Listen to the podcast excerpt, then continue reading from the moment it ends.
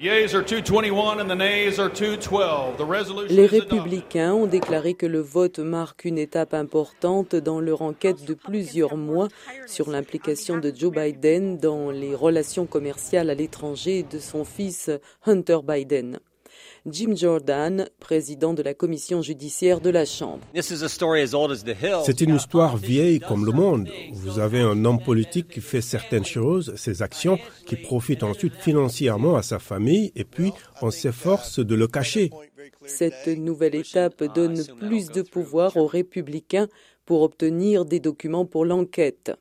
James Comer, président de la commission de surveillance de la Chambre. Il est très clair que la Maison-Blanche fait obstacle à notre enquête. Je pense que le message d'aujourd'hui est très fort et clair. Nous attendons d'eux qu'ils s'y conforment. La Maison-Blanche a déclaré avoir déjà accédé aux demandes des républicains. Karine Jean-Pierre, attachée de presse de la Maison-Blanche.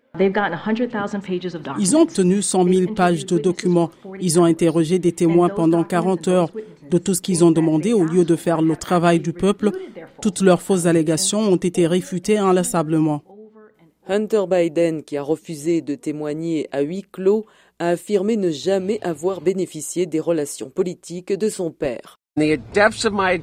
Au pire de ma dépendance, euh, j'étais irresponsable financièrement.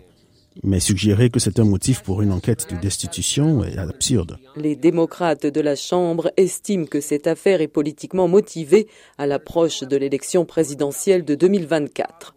Écoutons le député démocrate Robert Garcia.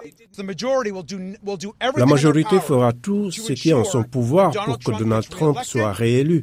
Et nous savons tous qu'il dirige ce processus. Le président de la Chambre, Mike Johnson, pourrait être réticent à procéder à un vote pour la mise en accusation de Joe Biden.